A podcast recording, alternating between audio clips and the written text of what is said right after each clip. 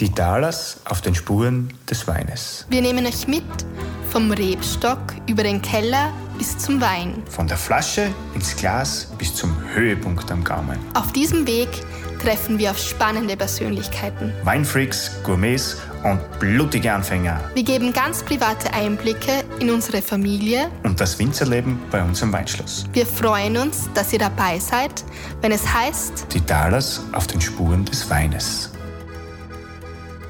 Ich grüße euch alle miteinander bei unserem heutigen Podcast, wo wir einmal bei einem Lieferanten von uns zu Gast sein dürfen. Wir sind da in Niederösterreich in Weidhofen an der Ips und dürfen bei auch einem Familienbetrieb zu Gast sein, beim Schneckenleitner. Der Paul hat uns heute da begrüßt. Grüß dich, Paul. Servus. Servus Matthias, grüß dich. Schön, dass wir bei dir sein dürfen. Ja, freue mich, dass Und ein bisschen- habt. über das Thema Holzfässer sprechen. Also es ist ja ein Fassbinder, eine Fassbinderei. Euch gibt's ja schon relativ lange. Es ist ja schon wirklich ein Traditionsbetrieb, oder? Ja, wir sind ein, ein Familienbetrieb mit, mit einer großen Tradition im Betrieb. Der Betrieb existiert eigentlich seit 1628, also seit fast 400 Jahren. Und äh, seit 1880 wird es von der Familie Schneckenleitner geführt. Das heißt, ich führe es äh, mit meine, gemeinsam mit meinen Brüdern in fünfter Generation jetzt. Ja. Puh, ja, das ist schon einige Zeit. Und da ist natürlich schon sehr viel äh, Wissen auch weitergegeben worden, oder? Was jetzt der Fass, Fassbinderei betrifft. Ja, das große Um und Auf ist natürlich das Know-how, das weitergegeben wird. Äh, wenn man heute mit der Natur arbeitet, ist es natürlich wichtig, dass man das, das, äh, das Know-how, das Verständnis äh, von den vorigen Generationen übermittelt kriegt, weil natürlich ist es so, wenn man mit der Natur arbeitet, das kann man nicht in einem Buch lernen, sondern äh, mit Erfahrungen. Und äh, Es ist so eigentlich wie bei uns im Weinbau. Es ist dasselbe. Du arbeitest ja mit der Natur und du bist ja da ziemlich, ziemlich nah dabei. Und jetzt generell einmal zum Holzfass. Wir selber im Haus haben ja hauptsächlich das klassische Barrikfass mit die 225 Liter Mhm. Fassungsvermögen. Kannst du uns da ein bisschen was erzählen, wie das Fass überhaupt zustande gekommen ist? Oder das, das, ein bisschen was zur Geschichte vom, vom Barrikfass? Naja, wenn wir jetzt weit ausholen, dann kann man ja sagen, es ist das Barrikfass so richtig importiert worden von Frankreich zum Zeitpunkt des Weinskandals. Weil Da haben sie ja äh, die Winzer wieder sehr viel auf Qualitätsdenken umgesetzt und äh, und haben, äh, haben dann gesehen, wie die Franzosen arbeiten und haben somit das Barrikfass äh, vermehrt auf Österreich wieder gebracht. Und es ist ja eigentlich eine Maßeinheit und heißt 225 Liter, von denen her kommt es. Und seither äh, ist das Barrikfass in Österreich, hat das einen, ja, seinen, seinen Weg wieder gefunden. Ja. Das heißt, das ist ein Lagerfass. Es produziert das jetzt, äh, aber nicht nur Barrikfässer, sondern es hat andere Fässer. Ja, wir produzieren die Barrikfässer von 225 Liter, dann gibt's die 300 Liter, die Tonon mit 500 Liter und dann sprechen wir von Lagerfässer ab 1000 Liter äh, bis, ja, in Wahrheit 20.000. Also das Größte, das wir gemacht haben, waren 28.000 Liter. Ein Holzfass mit 28.000 Liter. Baut sich dann das bei euch daheim zusammen oder wird das vor Ort zusammengebaut? Ja, das wird natürlich bei uns zusammengebaut, auf Dichtheitsprobe untersucht, schaut, dass, wird geschaut, dass alles passt. Und dann wird's wieder Stück für Stück zerlegt und dann wird's im Weinkeller wieder zusammengebaut. Ja. Das hat halt schon vier Meter Durchmesser, also da, Es ist ja eine schöne Größe. ja, schon. Ja, und vom Barrikfass reden wir ja von der, von dieser Holzart, jetzt bei uns, in unserem Fall von der Eichenart. Wie viel Holzarten verarbeitet ist eigentlich, äh, was jetzt der- das Barrikfass betrifft? Ja, was das Barrikfass betrifft, äh, sprechen wir in erster Linie von der Eiche, die Quercus petraea. Dann gibt's natürlich viele verschiedene Eichensorten, äh, wie die Quercus alba, das ist die amerikanische Weißeiche, und da gibt's noch viele anderen, die nicht für die äh, Weinproduktion äh, oder für die Holzfass, für die Barrikfassproduktion geeignet sind. Und zum anderen gibt's dann nur das Akazienholz. Das ist halt ganz was anderes, wird vielerseits für einen Weißwein, für den Ausbau für einen Weißwein verwendet, gibt halt ganz andere äh, Note, also eher ein bisschen süßlich äh, und äh, ist aber ein bisschen fruchtbetonter. Ja, das ist der Vorteil, darum wird das teilweise für einen Weißwein verwendet. Äh, allerdings, das muss man halt mögen. ne. Das ist äh, schon ein spezieller Ton, der dann natürlich den Wein begleitet. Ja. Du suchst dir die, die Holzarten selber aus. Du hast ja da äh, natürlich auch Partner, die dir das Holz liefern.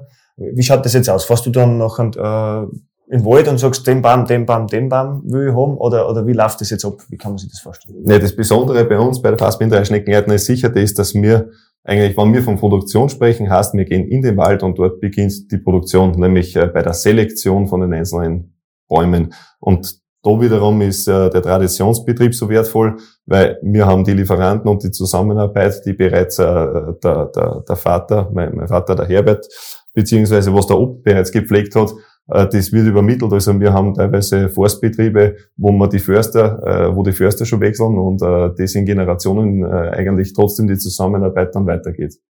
Und da geht es dann natürlich darum, die müssen die Stämme nach unseren Anforderungen fällen und auch selektieren. Das heißt, der, der Förster weiß um unsere, äh, um unsere äh, Anforderungen. Das heißt, es muss im Winter geschlagen sein, am besten bei abnehmendem Mond, äh, kurz vor Neumond sagt man, in der Phase zwischen November und, und, und Jänner, weil da ist der Baum am ruhigsten, da ist er aus dem Saft, sagt man. Da sind die Poren klein, das ist wichtig, äh, dass äh, schlussendlich, wenn man den Wein dann einfüllt, dass nicht der den Wein aufsaugt, vielleicht sogar durchs Holz durchschlagt. Ja. Und zum anderen, äh, dass man im Baumfeld in einer Ruhephase und nicht, wenn er voller Energie ist. Das hört sich jetzt ein bisschen esoterisch an. Bis zu einem gewissen Grad hat es natürlich auch damit zu tun. Aber vor allen Dingen äh, wissen wir, dass das wichtig ist, weil das vor die Generationen übermittelt worden ist. Und warum haben die damals so Wert drauf gelegt? Weil, wenn man den Baum bei abnehmendem Mond oder kurz vor Neumond schlagt, ist er am ruhigsten. Heute haben wir ja schon die Maschinen, die, die das Holz bearbeiten. Früher haben sie alles händisch arbeiten müssen. Und da hat man natürlich geschaut, dass das Holz entsprechend ruhig ist, weil wenn das voller Spannungen ist, dann hat man sich bei der Arbeit schwer da. Okay, von dem heißt das eigentlich dann einstellen. Ja. Und das heißt, von wo kriegst du dann deine ganzen Hölzer her? Das heißt, das ist du jetzt in Österreich oder wo Frankreich natürlich kommen viele Ungarn, es gibt ja viele verschiedene Ja, es gibt äh, sehr, sehr viele Wälder. Äh, wie gesagt, das Wichtigste ist, dass es die Traubeneiche ist, die Quercus petraea. Äh, und äh, natürlich kommt es dann darauf an, von welcher Region, weil jede Region hat eigene Bodeneigenschaften und Beschaffenheiten und gibt dem Holz einen gewissen Fingerprint. Das sind natürlich marginale Unterschiede, aber es geht ja heute beim Weinausbau natürlich darum, dass man äh, an den Justierschrauben dreht und äh, versucht, äh, die Finessen immer zu, zu erweitern und zu erhöhen. Und deswegen haben wir verschiedene Eichen im Programm. Äh, heute ist es so, dass wir sehr viel aus Österreich äh, holen oder, oder sehr viel Holz aus, äh, aus, aus Österreich haben, aber immer noch nach wie vor auch sehr viel aus Frankreich, also aus Zentralfrankreich, aus dem, meistens aus dem, aus dem Gebiet Algier. Das heißt, das sind da Zentralgebiete. Aber Hölzer gibt's ja noch Ungarn, oder? Es gibt ja auch die ungarische Eiche. Es gibt, genau, es gibt die ungarische Eiche, es gibt äh, ja. die, die transsilvanische Eiche, also alles in den Osten hingehend, die rumänische Eiche. Äh, es kommt aus dem Russland, selbst aus der Ukraine kommen, kommen Eichen. Ja, das spüren wir jetzt natürlich auch sehr stark, weil die Lieferungen bleiben jetzt gerade aus. Dadurch treibt's wieder den Preis. Ne? Ja, ein bisschen schwieriger. Ja, ja. Aber Amerika ist ja auch so, ne? Amerika ist nichts anderes. Nicht? Aus Amerika kommt dann die Weißeiche, die amerikanische Weißeiche. Ja.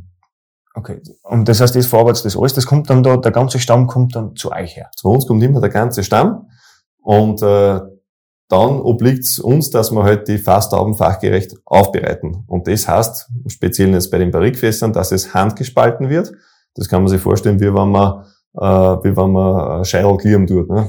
Ein bisschen größer. ne? Salopp gesagt, ein bisschen größer. Ne? Äh, und wichtig ist es vor allen Dingen deswegen, dass das Holz entlang der Faser aufbereitet wird. Wenn ich das schneide, dann schneide ich die Fasern durch, dann öffnet man die Poren und man beeinträchtigt somit dann bei der, beim Ausbau den, äh, die Mikrooxidation, das heißt den Sauerstoffaustausch. Äh, und das ist ja das, was man nicht will. Deswegen wird gespalten, dass man eben das entlang von der Struktur und von den Kapillaren, kann man sagen, den, den Baum aufreißt. Ja. Und wird dann getrocknet oder wie, wie, wie lange hast du dann äh, Lagerzeit oder Trockenzeit von dem Holz? Genau, nachdem es jetzt dann gespalten ist, dass man die Zellstruktur nicht äh, beleidigt, äh, wird es dann im Freien, in freier Natur gelagert und dort haben wir so eine Faustregel pro Zentimeter Taubendicke, ein Jahr im Freien. Das heißt, bei den Barrikfässern reden wir von drei Jahren, 36 Monate. Bei den großen Lagerfässern, da haben wir jetzt sieben bis acht Zentimeter Taubendicke, je nachdem, nicht, teilweise nur größer. Und äh, das liegt halt dann wirklich tatsächlich zwischen fünf und sechs, sieben bis zehn Jahre. Und äh, man weiß heute, je länger das draußen liegt, desto milder wird das Holz, weil es geht ja nicht nur darum, dass das Holz trocken wird, sondern das äh, unterliegt ja einem Reifeprozess. Das heißt, bei jedem Wind und Wetter heute regnet ja. ist zwar nicht schön äh, für Spazierengehen, aber fürs Holz ist das sehr wertvoll, weil es ist ja das Tannin und das Lignin, es sind ja sämtliche Stoffe sehr viel Gerbsäure enthalten und das wird durch den Niederschlag, wird das, man kann sich das vorstellen, ausgewaschen sozusagen. Also wenn man schaut, bei einem frischen Holz zum Beispiel, sieht man richtig die braune Gerbsäure, wie die von äh, Holzoberflächlich weggeht. Und, und, natürlich, je länger das jetzt draußen liegt, desto mehr Zeit hat es, äh, die Stoffe abzubauen und umso milder wird das Holz. Umso interessanter ist natürlich bei den Winzer heute dann auch, dass man wirklich ein, ein lang gelagertes Holz, äh, dass, dass der Fassbinder ein lang gelagertes Holz verwendet. Und da wiederum, äh, das das, äh, das ist der Riesenvorteil bei unserem Betrieb, weil wir wirklich ein, ein Riesenholzlager haben und wir können da zugreifen, äh, teilweise auf ein 10 bis 15 Jahre gelagertes Holz und das macht in unserem Betrieb schon besonders. Das wissen die Winzer, das wird geschätzt, das ist wirklich äh, qualitätsorientiertes Denken. Wichtig in der heutigen Zeit. Schon, vor allen Dingen auch nachhaltig. Ne? Und dass ich nicht sage, so, jetzt habe ich viel Aufträge, jetzt nehme ich das her, verarbeite das und dann zwei Jahre später auf einmal, dann habe ich nur mehr frisches Holz. Und wir haben ja dadurch eine limitierte Produktion und äh, ja, dem müssen wir aber treu bleiben. Nicht? Es ist wie, wie beim Weinbau, du hast ja auch nur ein gewisses Kontingent zur Verfügung von Lagenweinen und wenn halt das gut ist, dann kann ich nicht anfangen zu mischen, sondern da bleibt man ja der Qualität treu und Genau. Und, und schaut, dass man wirklich äh, perfekte Weine, so wie sie es habt, halt, äh, weiterhin produziert. Ne? Nochmal ganz kurz zu den Wäldern vielleicht. Wie, wie alt ist der Baumstamm noch, wenn der zu dir kommt? Bevor er dann ja, ist ein ganz wichtiges Thema. Die Traubeneiche ist sehr langsam gewachsen, sehr feinbohrig. Also äh, da, da, da reden wir von 150 bis 200 Jahren mindestens. Die haben aber dann Durchmesser von, von gerade einmal 50 Zentimeter. Also das ist nicht so, dass das riesen, riesen Bloch dann sind durch das hat das natürlich von Haus aus schon feinere Bohren. Ne? Wenn das jetzt im Gegensatz zu einer Eichen oder, oder zu einer, zu einer Fichten oder solche Geschichten, ist das halt natürlich dann vom Holz ja schon wieder ganz was anderes, durch das, dass das so langsam wächst. Oder? Ja, natürlich, das ist ganz was Besonderes. Darum wird es auch immer schwieriger, äh, Eichen in der Qualität zu kriegen. Umso wichtiger ist es, dass man wieder jahrzehntelange Partnerschaften hat, die was äh, bemüht sind, dass, dass wir auch immer unser Kontingent kriegen. Ja. Österreich, wo, wo, was für Eiche hast du jetzt aus Österreich? Gibt es da eine spezielle? Naja, natürlich. Sagst, das In erster Linie die, äh, die Wiener Waldeiche aus dem Raum Weidling, äh, die Mannersbergeiche, also auch die Ibstaleiche, die in, unseren, in unserer Region wächst. Und natürlich auch ein bisschen aus, aus der Steiermark, der steirische Eiche. Ne? Wie würdest du das geschmacklich einordnen? Das österreichische Holz jetzt da, im Gegensatz zu, zu einer französischen oder zu einer amerikanischen Eiche? Naja, bei der amerikanischen Eiche, die ist halt sehr schnell gewachsen, die ist offenbohriger, dadurch äh, hat sie teilweise sehr starke Vanille, Schokoladentöne äh, und, und ist teilweise auch wirklich prägnant am Wein. Bei der österreichischen Eiche ist es schon so, dass die sehr mild und zart teilweise ist, äh, durch das langsame Wachstum äh, und vor allen Dingen dann auch durch die lange äh, Lagerung äh, begleitet den Wein ein bisschen besser. Sie hat auch dezente, milde Töne, äh, leichte Vanilletöne, ist aber, gibt eine dezente Süße mit, so eine bekömmliche Süße, was äh, dem Wein hilft, dass er ein bisschen milder wird. Schön. So, weiter die Produktion. Jetzt haben wir ein bisschen angeschweift. Ja. Aber weiter zur Produktion, also da hast du das gespalten, gelagert, äh, und dann wird's produziert. Wie lange brauchst du jetzt, wie viel Arbeitsstunden stecken jetzt, bis das Fass noch wirklich so da steht? Jetzt der nach dem Lagern. Jetzt hast du schon gespalten, von da weg nachher werden sie natürlich geschnitten und so. Ja, wie du richtig ansprichst, jetzt haben wir sie eigentlich schon lange unterhalten und haben noch gar nichts von der Produktion gesprochen. genau. Aber Tatsache ist auch, jetzt muss man mal schauen, was macht ein Fassbinder heute aus? Was ist denn der Riesenunterschied oder der Qualitätsunterschied?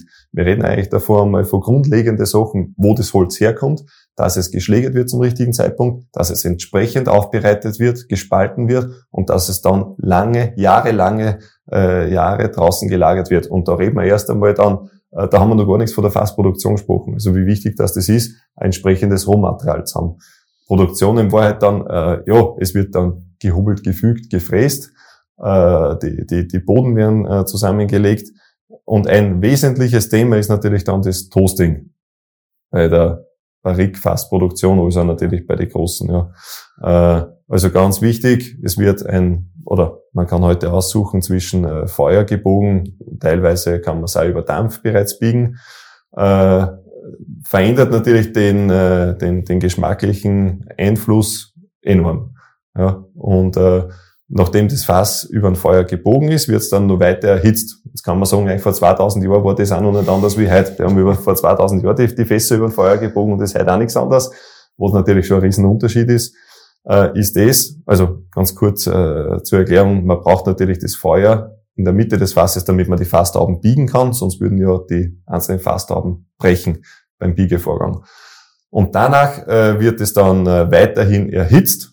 Warum? Man spricht in der Fachsprache von Feuerstar, dass die, die Fasstauben die Spannung verlieren und nicht die Fasern reißen. Wenn man ja da ein Holz birgt, dann hat das natürlich eine sehr große Spannung und muss die Spannung dann abgebaut werden. Und das mache ich, indem ich das Holz weiterhin erhitzt äh, auf, auf eine gewisse Temperatur.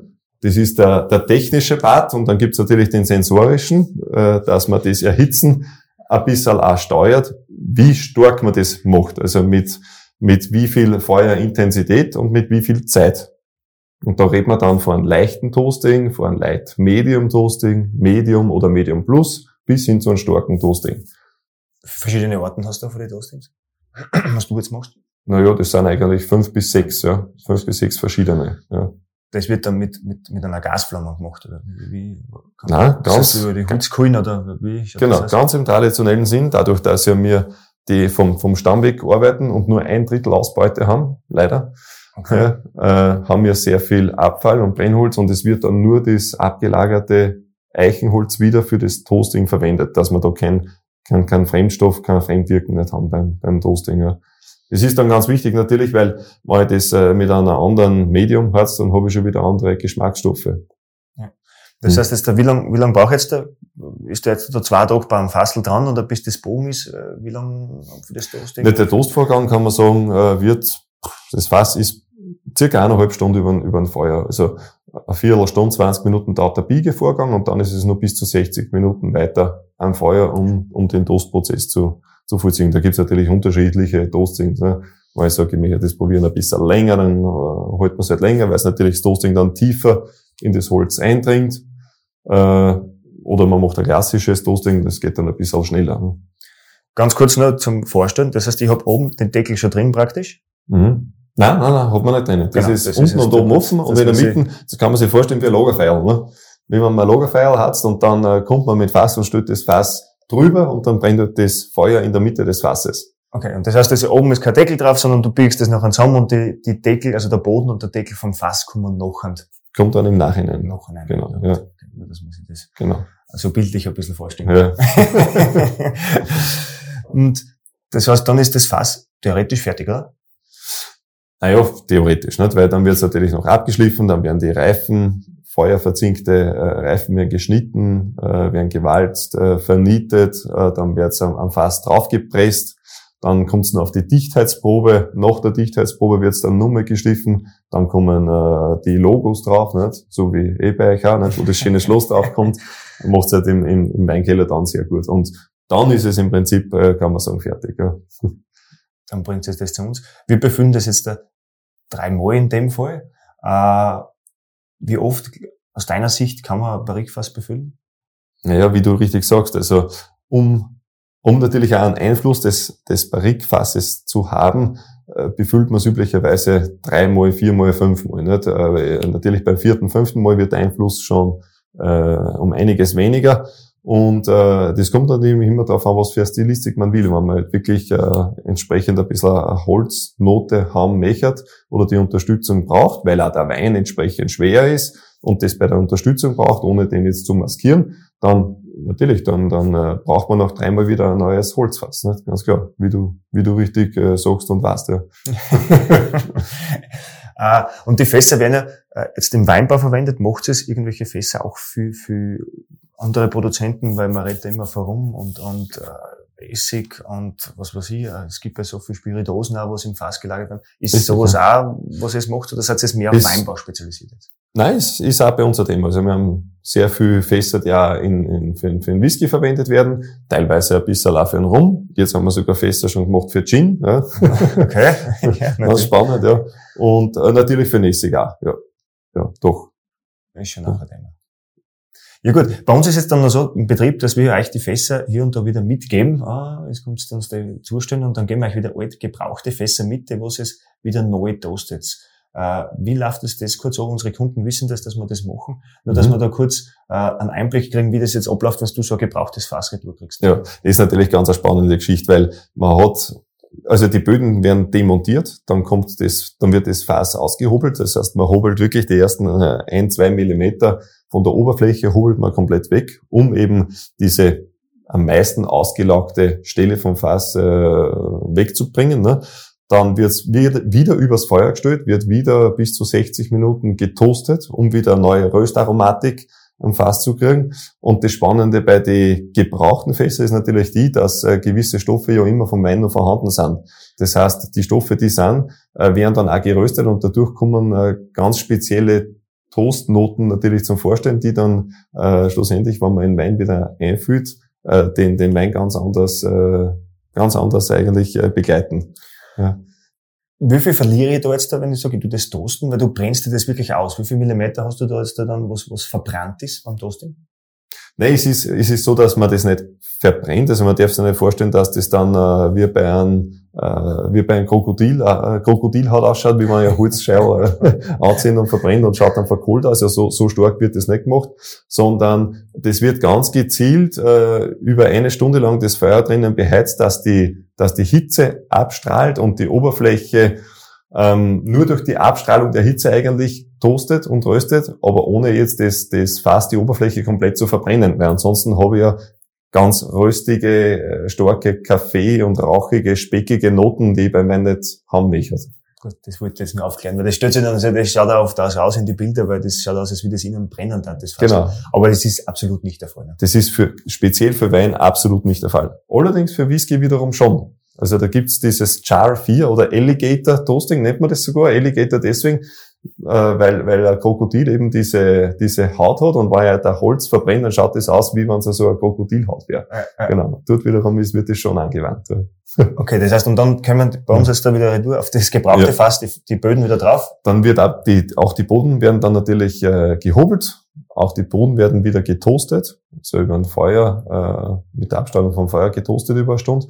Und dann werden die wieder angepasst, weil natürlich, wenn das Holz warm wird, dann äh, verändert es sich, dann wird's weich, dann muss man die Reifen wieder anpressen und dann äh, kriegt das Fass, äh, verändert sich im Durchmesser. Minimal natürlich nur, aber es ist dann trotzdem so, dass der Deckel nicht mehr passen darf.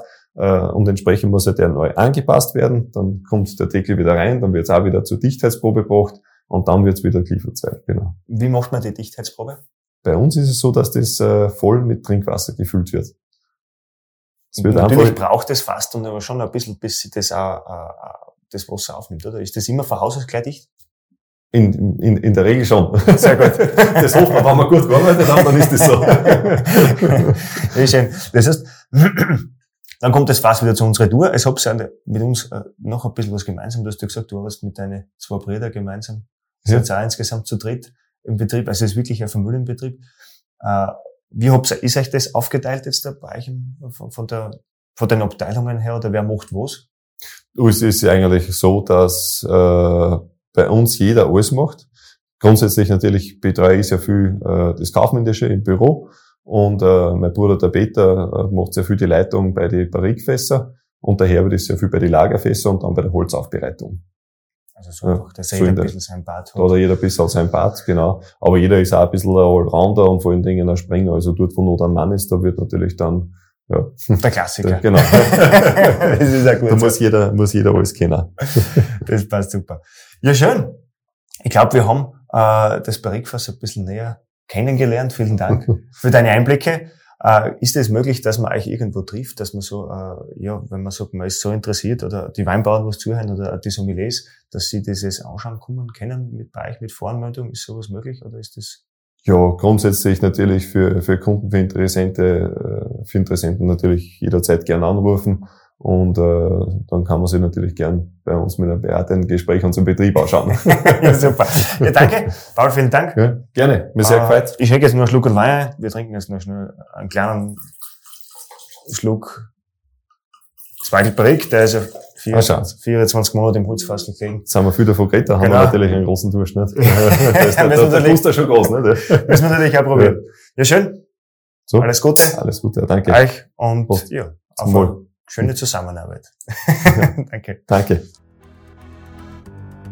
Das war's schon wieder. Vielen Dank fürs Dabeisein. Wir hoffen, ihr hattet Spaß beim Zuhören und konntet spannende Einblicke gewinnen. Wenn es euch gefallen hat, freuen wir uns über 5 Sterne und abonnieren könnt ihr uns auch gerne. Ihr wollt hautnah dabei sein bei den Vorbereitungen zu unserer nächsten Episode? Dann folgt uns auf Instagram und Facebook. Viert euch und bis zum nächsten Mal, wenn es wieder heißt Die Talers auf den Spuren des Weines.